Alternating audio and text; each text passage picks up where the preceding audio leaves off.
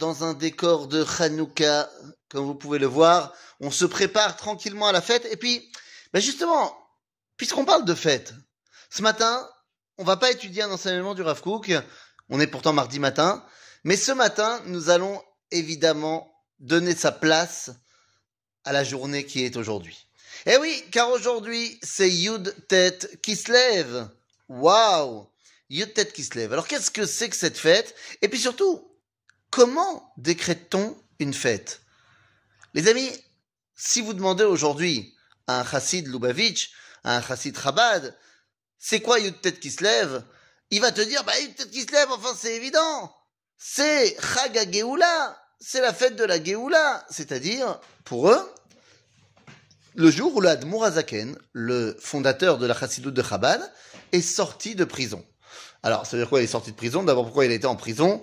A toute une histoire. Il a été... Euh, c'est une époque sombre du peuple juif où les mitnagdim, ceux qui s'opposaient à la Chassidut, étaient même prêts à aller jusqu'à dénoncer les juifs chassidim. Et donc, eh bien, le Azaken, on l'a dénoncé aux autorités comme quoi il se rebellait contre les autorités. Ce qui était évidemment faux. Et donc, l'Admour Azaken est parti en prison. Mais il a été libéré de prison. Le Yud Tête qui se lève, c'est le jour où on lui a signifié son départ de la prison. Et le Kaf, eh bien, il est sorti de prison. Et donc, se lève est devenu, pour les chassidim de Chabad, un grand jour et une grande fête. On pourra souligner également que se lève, avant l'histoire de la prison du Baal Shem Tov, c'était également la Iloula du Magid de Mezrich. Magid de Mezrich qui n'est autre que, d'un côté, le maître du, Baal, du, du Azaken, mais l'élève du Baal Shem Tov. Le Magid de Mezrich est véritablement celui qui a lancé la chassidoute pas seulement comme un enseignement, mais comme une véritable tnoua, c'est-à-dire comme un véritable courant dans le judaïsme. Donc vous voyez que c'est une date qui est forte en sens, mais en vérité, ce n'est pas la première fois qu'on voit que cette date est importante. Déjà au XIIIe siècle, oui, vous avez bien entendu, au XIIIe siècle, donc quelques 7, 500 ans avant l'histoire du Baal Shem Tov, il y a un rave qui est un des derniers Tosafot qui s'appelle Rabbi Yaakov Mimaverich. Et Rabbi Yaakov Mimaverich, il écrit un livre qui s'appelle She'elot Utshuvot Minashamaim. C'est une histoire un petit peu compliquée. Il avait comme Chavruta un ange. Il lui posait des questions et l'ange lui donnait des réponses. Questions-réponses du ciel. She'elot Utshuvot Minashamaim.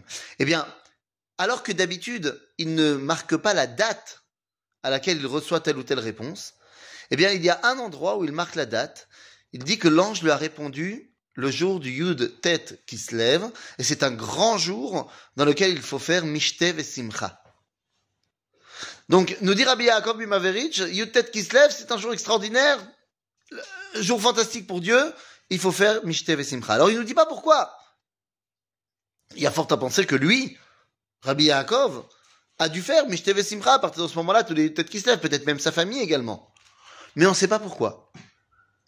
Beaucoup plus tard arrivera la Iloula du Magid de Mezrich, et encore plus tard arrivera la sortie de prison du Baal Shem, du, du Admorazaken.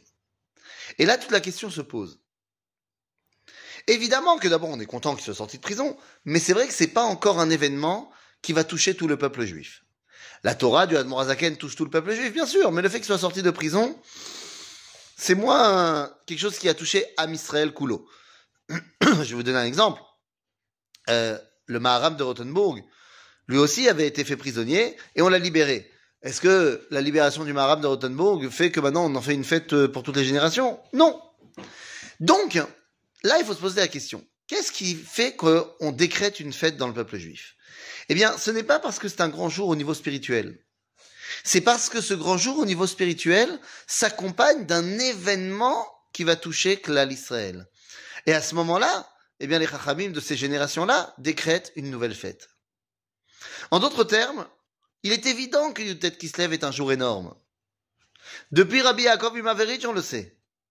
Mais il n'y a pas encore eu d'événement qui va toucher Klal Israël tout entier, de sorte que le grand rabbinat va décréter une fête. Pour l'instant, Yutet Kislev est fêté principalement par les chassidim de Chabad, et même si c'est vrai que d'année en année, il y a de plus en plus de gens qui vont au concert, qui vont euh, euh, ne pas dire Tachanoun, très bien.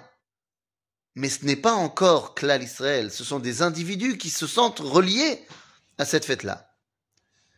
Mais si ce n'est pas aujourd'hui, cette année, alors l'année prochaine ou une autre année, eh bien, il y aura un événement extraordinaire qui va arriver, se lève, c'est sûr. Je ne sais pas quoi, mais qui va arriver, Yutet qui se lève, et qui touchera le peuple juif tout entier. Et à ce moment-là, les chachamim de cette génération-là, quand ça arrivera, eh bien, pourront enfin décréter Yutet qui se lève comme une fête officielle du judaïsme que tout âme Israël pourra fêter. À bientôt, les amis.